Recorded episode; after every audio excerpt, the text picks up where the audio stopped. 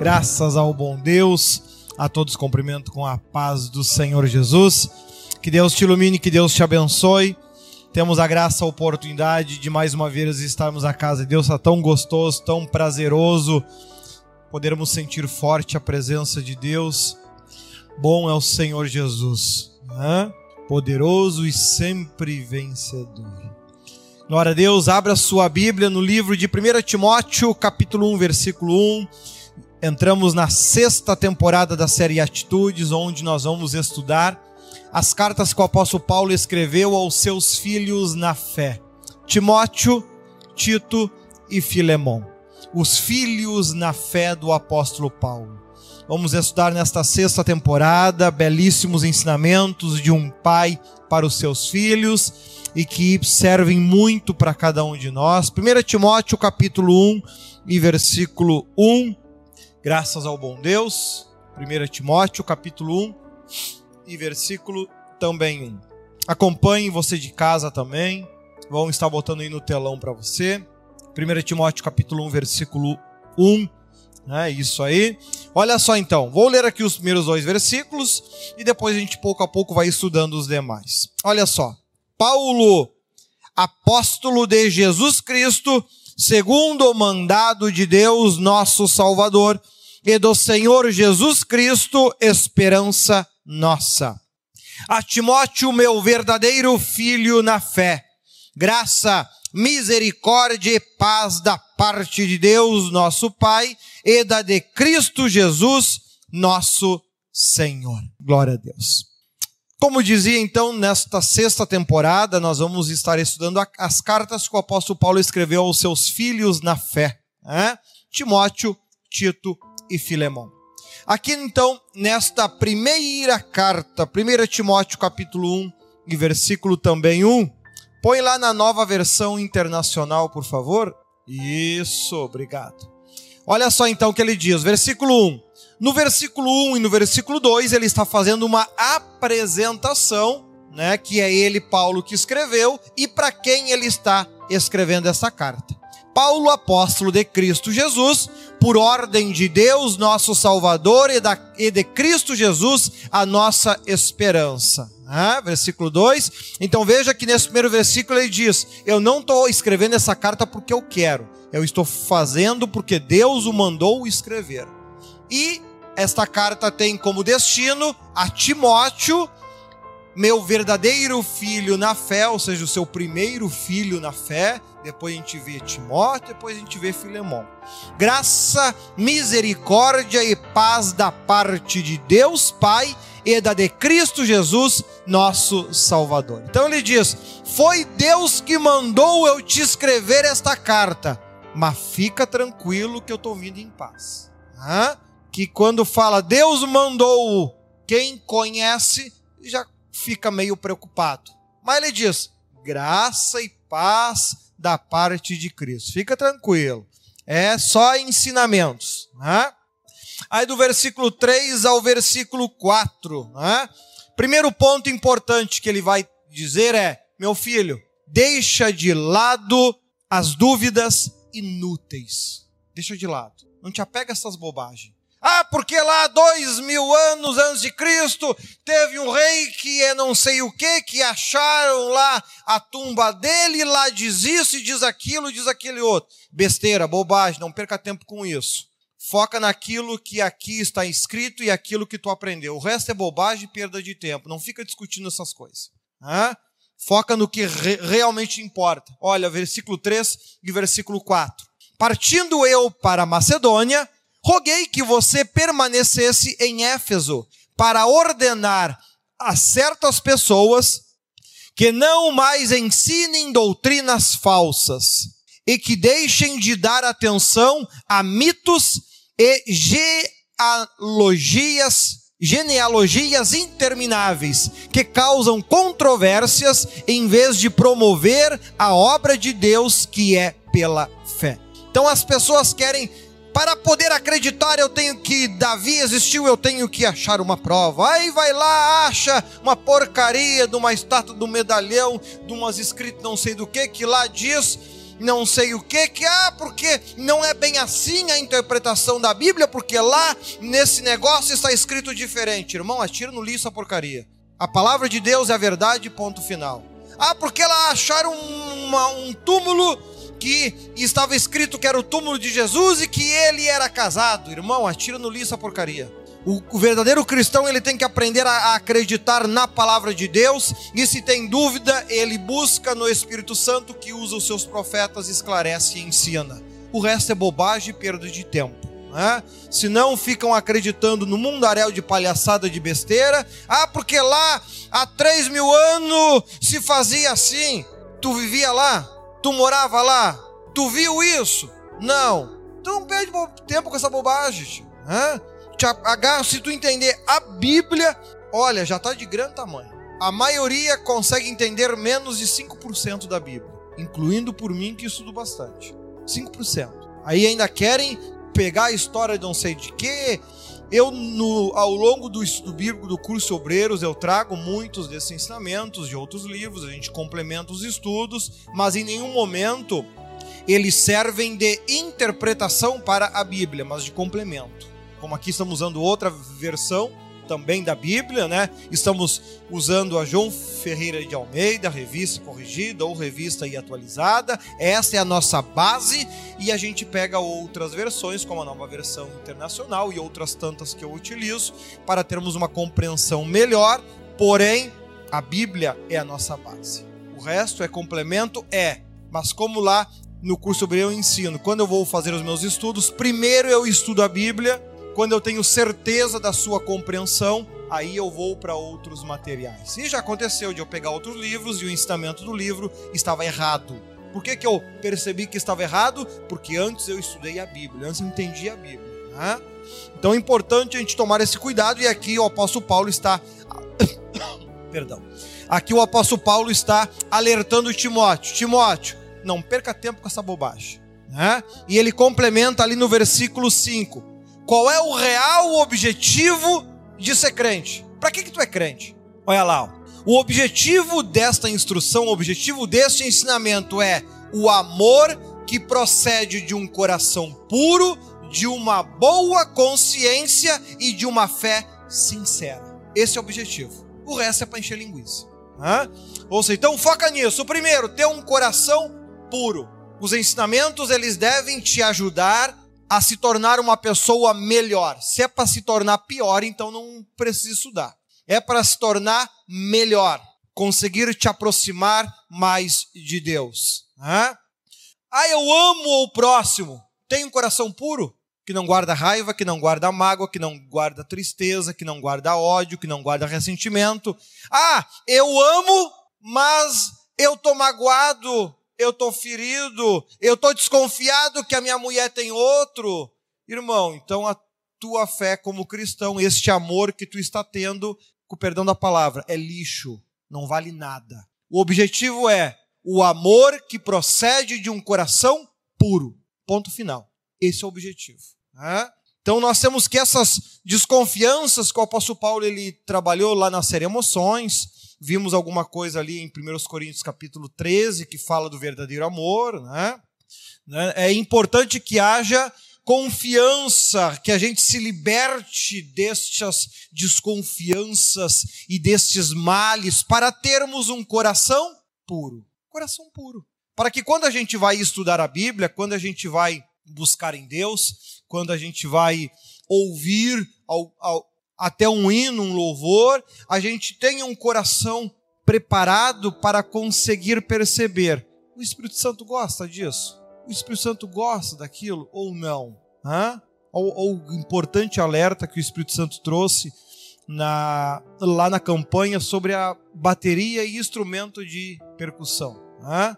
O grande problema é, em muitos lugares que eu passei, eu já tinha falado que era um instrumento que, se dependesse de mim, não entrava em igreja nenhuma minha. Não entrava. Se existia ainda nas igrejas, é porque eu sou apenas um empregado, nada além do que isso. Né? Manda quem pode, obedece quem precisa. Né? E ele trouxe o alerta, a importância do cuidado isso. Né? Por isso nós agora comprovado que não é apenas uma questão de gosto pessoal meu, né? mas que mais uma vez uma teoria que eu levanto se confirma. Né? Ou seja, bom seria que a gente tivesse errado para todas as outras que eu ainda tenho, né? mas enfim, e se se confirmar? Né? Esse é o problema. Mais uma vez se confirma. Então nós temos que estar atento a isso, porque o objetivo qual é? Quando eu vou adorar a Deus, quando eu vou buscar a Deus, eu tenho que ter a garantia que o trabalho que eu estou fazendo, o Espírito Santo está gostando. Porque se ele não está gostando, Deus nem nem está ouvindo porque ele não leva. E aí o meu trabalho é inútil. Se é para fazer um trabalho inútil, então não tem por que fazer. Né? Então aqui ele está chamando a atenção do de, de Timóteo, seu filho, e serve muito para nós. Tudo que você for fazer para Deus, é preciso ter essa preocupação. Um coração puro para que o amor que tu diz que tem tenha algum valor. Né? E uma boa consciência, uma consciência tranquila. Eu até costumo citar como exemplo, você sabe quando vai acontecer de eu ir pegar o meu o celular da minha esposa para olhar qualquer coisa? Nem depois da morte. Jamais faria isso. Né? Jamais. Acho que eu vou perder tempo lendo mensagem. Jesus, eu tenho tanta coisa para fazer na vida, né? Eu sei que tem gente que não tem nada para fazer na vida e perde tempo para ver lá se a mulher tá conversando com alguém. Irmão, pede o divórcio e larga. Se é para viver infeliz, vive sozinho, a Bíblia te dá esse direito, né? Então, poxa, ou, ou você escolhe, eu quero ser feliz, eu vou viver para ser feliz, ter uma consciência tranquila, né? Ah, ela tá cinco minutos atrasada. Irmão, às vezes eu fico sabendo que a minha esposa chegou em casa porque ela sobe lá no meu escritório e bate no meu ombro, senão eu nem vi. Às vezes é 10, 10 e meia, ela tá chegando no trabalho, eu nem vi. Eu não fico contando, não fico controlando se, ah, é quinta, chega antes, chega depois, sei lá que hora que sai, que, que hora que entra, que hora que volta, né? A minha consciência tá tranquila, se algum dia fizer alguma coisa, não tenho nada a ver com isso, né? Consciência tranquila, nós temos que nos moldar para isso. É uma questão de atitude, é uma questão de comportamento. Eu não entendo esses casais que casam para ter ciúme namora para ter ciúme, noiva para ter. Mas por que não ficou sozinho então? Se é para se unir com alguém, para se incomodar, fica sozinho. A ideia do relacionamento é que para que você se relacione para ser feliz. E desde o começo eu sempre falei para minha esposa: o dia que tu quiser olhar o meu celular, não tem problema. Só por favor, pede o divórcio antes. Se é para me torrar paciência, vamos acabar por aqui, porque eu vivo muito bem sozinho. Ou seja, as coisas devem ter motivos na minha vida. Se eu estou com alguém é para ser feliz com aquela pessoa. Se é para mudar disso, não faz sentido para mim mais. Assim, aquilo que você faz na vida, as decisões que, que você toma, servem para quê? Para quê? Você está namorando com alguém, para quê? Para ter ciúme, desconfiança? Tá com medo? Vai trair? É para isso que tá namorando? Então fica sozinho. Pô, antes vivia em paz que não tinha ninguém. Agora que tem alguém, não consegue ter paz? Então larga. Sai fora dessa fria. Dá para outro. Né? Então nós temos que perceber. Então aqui ele está chamando a nossa atenção. O objetivo é um amor que procede de um coração puro, uma boa consciência e uma fé sincera. Sinceridade. Né? Ah, mas sinceridade às vezes machuca é só botar remédio e curar. Agora, a sinceridade tem que ter. Aquilo que eu gosto, eu gosto. Aquilo que eu não gosto, eu não gosto. E ponto final. Né? Enfim, e quem quer estar tá na minha volta tem que aprender a me, a me aturar da mesma forma que eu vou aprender a te aturar. Né? Ou seja, é para ser feliz? É. É. Ah, mas a gente, a gente vive sempre infeliz. Tá? E por que, que vive? Então larga. A Bíblia te dá esse direito. Mateus 19. Né? Então é importante que a gente tenha uma consciência de adulto e não uma consciência de criança. Né? Eu digo que as pessoas casam cedo demais hoje em dia. Aqui no tempo da Bíblia, eles se casavam lá com 40 anos, 50 anos, 60 anos, né? Eram pessoas já maduras, adultas. Hoje, mal saiu das fraldas, já quer casar. É um horror. Às vezes não, não, não tem casa para morar, não tem um carro para andar, não tem uma bicicleta velha, não tem nada. Ai, já quer juntar os trapos. Mas é só trapo que vai juntar mesmo, não tem outra coisa. Casa pra ser infeliz, pô. Hã? E eu falo isso porque no passado eu fiz a bobagem. Hã? Paguei duro o preço para isso, né? Pago até hoje. Hã? Se eu não tivesse sido trouxa no passado, eu tinha sofrido muito menos. Não adianta cobrar de Deus, ah, por que, que na minha vida tudo tá errado? Né? Quem mandou ser burro? Hã? Se tivesse lido a Bíblia, tinha entendido mais. Ou seja, então tudo na tua vida tem que ter princípio, tem que ter objetivo, tem que ser claro, tem que ser um coração puro. Um coração que só pensa em maldade, aí é difícil mesmo. Né? Um amor nunca vai ser um amor real. A consciência tem que ser uma consciência boa. Se os outros fizerem bobagem, o problema é deles. Né? E uma fé sincera, sem meias palavras. Né?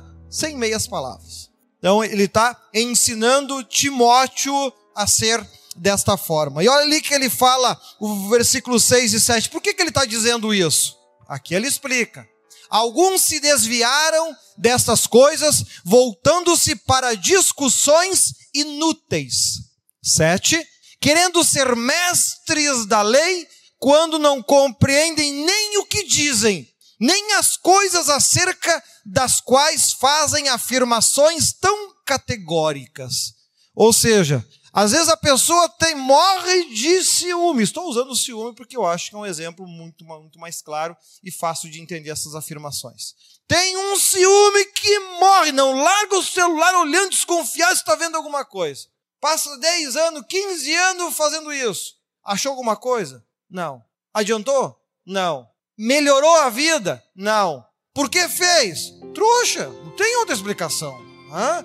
E aqui o texto está dizendo: Muitos perderam tempo na vida fazendo afirmações que nem eles entendem. Ah, eu estou desconfiado de quê? Ah, que está com outro. Então separa. Ah, mas não tenho certeza. Tá, então por que está desconfiado? Então, por vezes a gente faz afirmações que nem a gente consegue explicar. É, é coisa de doido mesmo. É preciso amadurecimento no Evangelho é preciso amadurecimento. A gente pode aplicar esse conceito em muitas outras áreas. Ah, eu acho que o meu chefe não gosta de mim porque ele te xingou, te ofendeu, te tratou mal. Não! Tá, então por que, que tu acha isso? Ah, eu acho, eu sinto. Irmão, cria vergonha na cara. Ou ele falou que gosta, que não gosta, ou não existe nada, pô. Hã? Então ele está dizendo: para de brincar nessas fábulas imaginárias, essas mentes férteis para com essa bobagem. Deixa de ser besta. Se a pessoa falou, eu não gosto de ti. Ah, aí sim. Não falou? Então é bobagem da tua cabeça. Toca a vida. Ele também não tem que dar beijinho e abraço em todo mundo que ele enxerga. Hã? Então nós temos que aprender a não nos perdermos nestas ideias, nessas imaginações férteis, né? Que tem problema, tem, porque tem, que tem gente, mesmo cristão, que o dia que não dá nada de errado, ele vai na cozinha, tira uma cadeira para cima e a para na cabeça. Que é para ter uma dor, que é para dizer, ah, eu estou sofrendo. Hã? Ou chega para sair na porta e dá aquele coice com vontade com o dedinho de chinelo na quina, só para sentir uma dor, tem prazer em sofrer. Hã? Tem desses, né? Não tem problema, tu pode continuar sendo assim, eu não estou dizendo que não, até porque no inferno, aí você já se acostuma para o inferno depois. Né? Então nós temos que perceber, poxa, eu não posso perder tempo com discussões inúteis, com desconfianças inúteis, com medos inúteis, né? porque senão você nunca vai conseguir ter um coração puro, uma mente tranquila, nunca vai conseguir realmente ser uma pessoa que Deus consegue realmente usar, que consegue perceber as coisas, escuta uma música, não importa se o título é gospel ou qual for o, você consegue perceber se aquilo é bom ou não, não porque um título botaram ali nela, mas você consegue perceber se aquilo é bom para ti ou não. É importante que a gente desenvolva esta capacidade, porque muitos Muitos, como ele diz, acabaram se desviando, se perdendo. Né? E isso é muito mais comum do que tu pensa nos ensinamentos que o Espírito Santo nos deu. Em uma das vezes ele diz que todo mundo que diz eu amo Jesus, 95%, se Jesus voltasse naquele dia, ficava, não subia. Por quê? Porque estão vivendo um coração que não é puro, uma consciência que não é boa, uma fé que não é sincera, ou seja, estão fingindo que são alguma coisa. né? e não tem paz, não tem tranquilidade, vai acabar não vivendo bem aqui na terra e vivendo muito pior depois. E aí aqui ele cita do versículo 8 ao versículo 10, do versículo 8 ao versículo 10, olha só, do 8 ao 10, ele vai dizendo: toda lei é boa. Ah, mas no passado, se tu matasse alguém, te matavam também, que absurdo! Ué, é simples, não mata. Ah, mas se fosse adúltero, era morto apedrejado. Simples, é só não ser adúltero. Tu vai envelhecer, ficar velho, muito velho, muito caco de velho e não vai ser apedrejado. Ou seja, hã? Ah, a lei é absurda. Não, a lei é ótima. Porque se você é justo e correto em tudo que tu faz, não vai ser punido nunca. Ai, que absurdo dizer que Deus vai colocar alguém no inferno. Não, ele vai colocar os ruins, só os bons não. Que é o que ele fala do 8 ou 10. Olha ali, ó. Sabemos que a lei é boa se alguém a usa de maneira adequada. Né? Também sabemos que ela não é feita para os justos, mas para os transgressores, insubordinados, para os ímpios e pecadores, para os profanos, irreverentes, para os que matam pai e mãe, para os homicidas, para os que praticam imoralidade sexual e os homossexuais, para os sequestradores, para os mentirosos e os que juram falsamente, e para todo aquele que se opõe à sã doutrina. Ou seja, se você é justo, Deus pode piorar a lei 20 vezes mais, não faz diferença nenhuma, porque você não, você não pratica essas coisas. Consciência tranquila. Olha lá o versículo 11. Conforme a lei que Deus tem nos dado, esta sã doutrina se vê no glorioso evangelho que me foi confiado, o evangelho do Deus bendito. Ou seja, tudo aquilo que a gente aprende, que a gente estuda, que a gente percebe, né? estudando, eu percebi que tal comportamento não é legal. Mas daqui a pouco a Bíblia não afirma isso. Então, quando eu chego às coisas, eu digo: isso é uma teoria. Eu acredito que isso não é bom. Né? A gente tem que aprender a separar aquilo que é verdade e aquilo que é teoria. Né? Aquilo que é convicção, que a Bíblia afirma, a gente prega, ensina e assim por diante. Aquilo que é uma opinião, às vezes minha, eu deixo claro: isso é uma opinião minha, é uma teoria minha. Daqui a pouco Deus pode dizer que não é assim, e amém, aí eu aprendo com aquilo, ou ele pode afirmar que realmente, de fato, é assim e confirma aquilo que se acreditava, como já aconteceu, graças ao bom Deus, mais de uma vez. Então, Assim, o apóstolo Paulo também aprendeu acerca de todos os ensinamentos que a gente está vendo. Aprendeu com Deus, aprendeu com o Espírito Santo, né? O Espírito Santo ensinava a ele, falava para ele como deviam ser as coisas, né? Como eram antes, como deviam ser agora, a partir do Novo Testamento, onde o foco não é mais a parte carnal, mas sim a parte espiritual. No Antigo Testamento, a gente aprende a ter comportamentos de adultos e não de crianças, e a partir do Novo Testamento a gente aprende a trabalhar a questão espiritual, né? Eu acho que Deus disse que é para fazer assim. Não, ou, ou, ele disse ou não disse. Como acho? Ah, eu tô em dúvida, então não faz. Né? A gente não pode ficar nesse achismo, né? Ah, eu senti no meu coração, não faz. Não, se tu sentiu em um lugar que é falso, enganoso e perverso, espera o quê? É, não, não pode dar certo. É claro que vai estar tá errado. Não tem como ser diferente. Então tem que tomar cuidado com isso, né?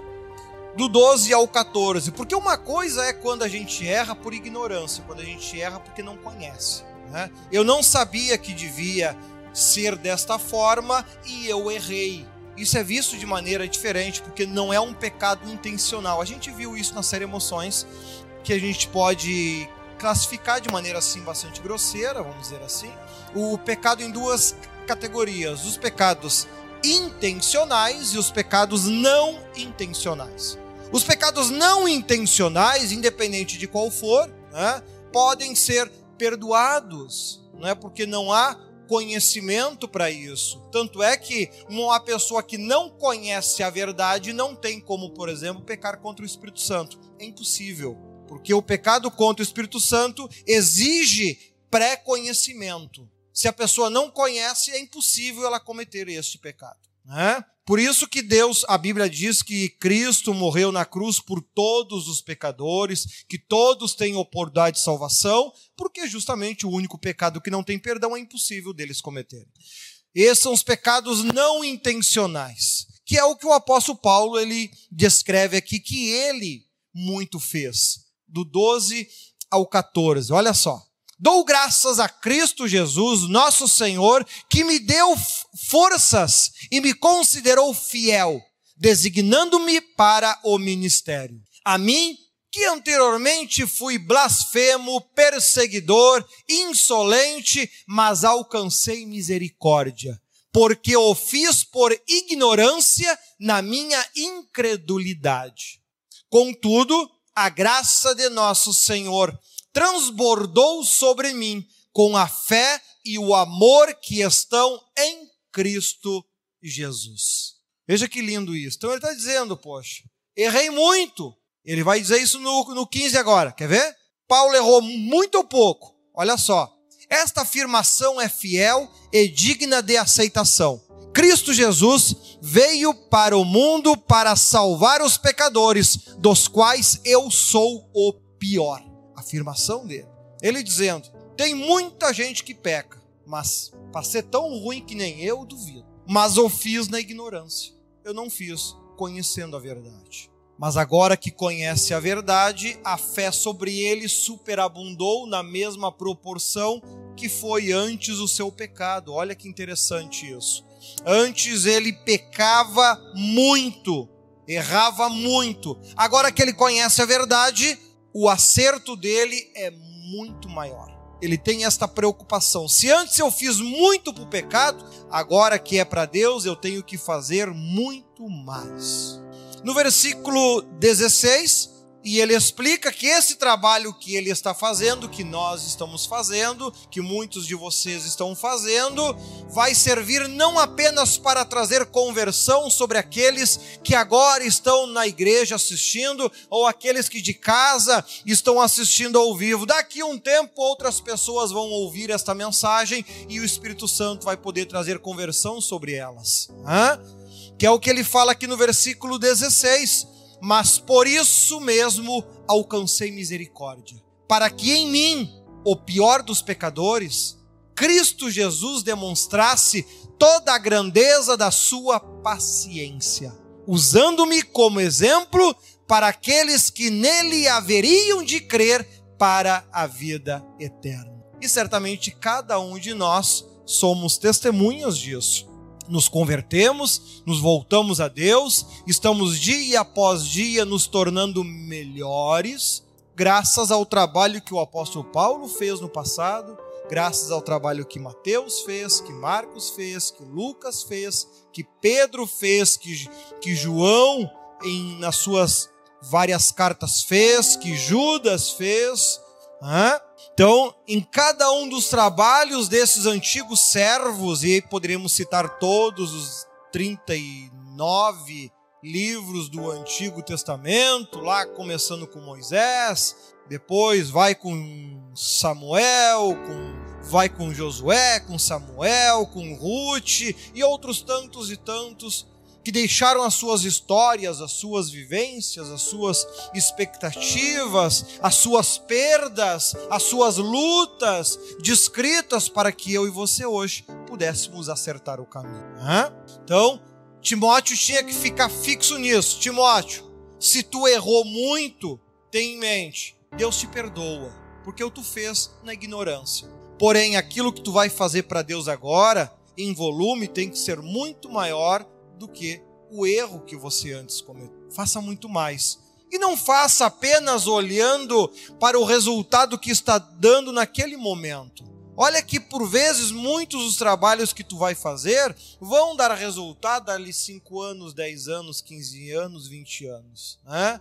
Por vezes um trabalho que tu faz na escolinha dominical, no aconselhamento dos jovens, ele não vai dar trabalho efetivo agora. Esse trabalho vai se manifestar lá, lá na vida adulta deles, que ao invés de ir para um caminho errado, vão ir para um caminho bom.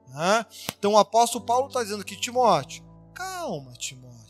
Tenha calma, por vezes os trabalhos que você faz não dão resultado imediato, mas com o tempo, se forem feitos da forma como Deus escreve, vai dar resultado. Ali, versículo 17, né? Só tem um Deus, que é o chefão de tudo, que é o que manda em tudo, ao Rei eterno, o Deus único, imortal e invisível sejam honra e glória para todos sempre. Amém. Eu só acredito em Deus se ele aparecer para mim. Então tu vai morrer não acreditando. Ele é invisível. É uma das suas características. Hã? Ah, mas ele, se ele não me der uma prova que existe, eu nunca vou crer. Então tu vai morrer sem crer, porque para Deus ele busca filhos, né? Que, que sirvam a ele por fé. Porque sem fé é impossível agradar a Deus, e nós já vimos que se você está aprendendo algo e você passa a crer em algo porque viu, porque enxergou, você não aprendeu por fé, você aprendeu por vista. Você não creu por fé, você creu por vista. Tipo um Tomé. Né? Tomé não acreditava de jeito nenhum que era Jesus. Quando tocou nas suas mãos e tocou no seu lado e viu a ferida, ah, agora eu acredito. Bom, mas agora já não tem muito mais importância. Né? Tanto é que eu não sei se eu já encontrei alguma vez a história de Tomé em outro lugar que não ali. Quem é que já leu o livro de Tomé? Não? Quem é que já estudou a, história do evangelismo de Tomé? Não? Pode te ver. Desaparece. O que, que faltou nele? Fé. Se você for um, uma, uma pessoa que não faz as coisas por fé, tem que ver resultado, tem que enxergar, irmão, tu vai simplesmente passar nessa terra e nem sequer lembrado vai ser. Porque muitas das coisas que a gente vai fazer, que a gente vai desenvolver, a gente não vai fazer porque está vendo o resultado. A gente crê que um dia ele vai dar resultado. Crê que um dia vai dar resultado. Deus é bom, ele enxerga as coisas, como ele falou mesmo lá no batismo, né? pelo presbítero Zigomar, até graças a Deus estava lá do meu lado, como sempre, que e a, e a missionária Cleide, que estava do ladinho, traduziu, que ele falou mais ou menos essas palavras, que ele sabia por todos os problemas que eu passei na vida, mas que ele ainda muito me abençoaria. Amém. Né? Mas isso a gente faz porque está sendo abençoado? Não. A gente faz por fé. Um dia vai acontecer. Quem sabe vai ser lá no céu. Amém. Maravilha. Lá eu sou eterno, aqui não, né? Se ele só me der lá, eu tô grande. Porque aqui daqui a pouco a gente morre, né? 150 anos passa tão rápido, né? Olha ali então. Então, é tudo é foco em Deus.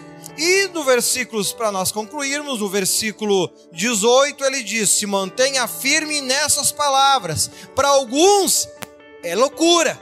Né?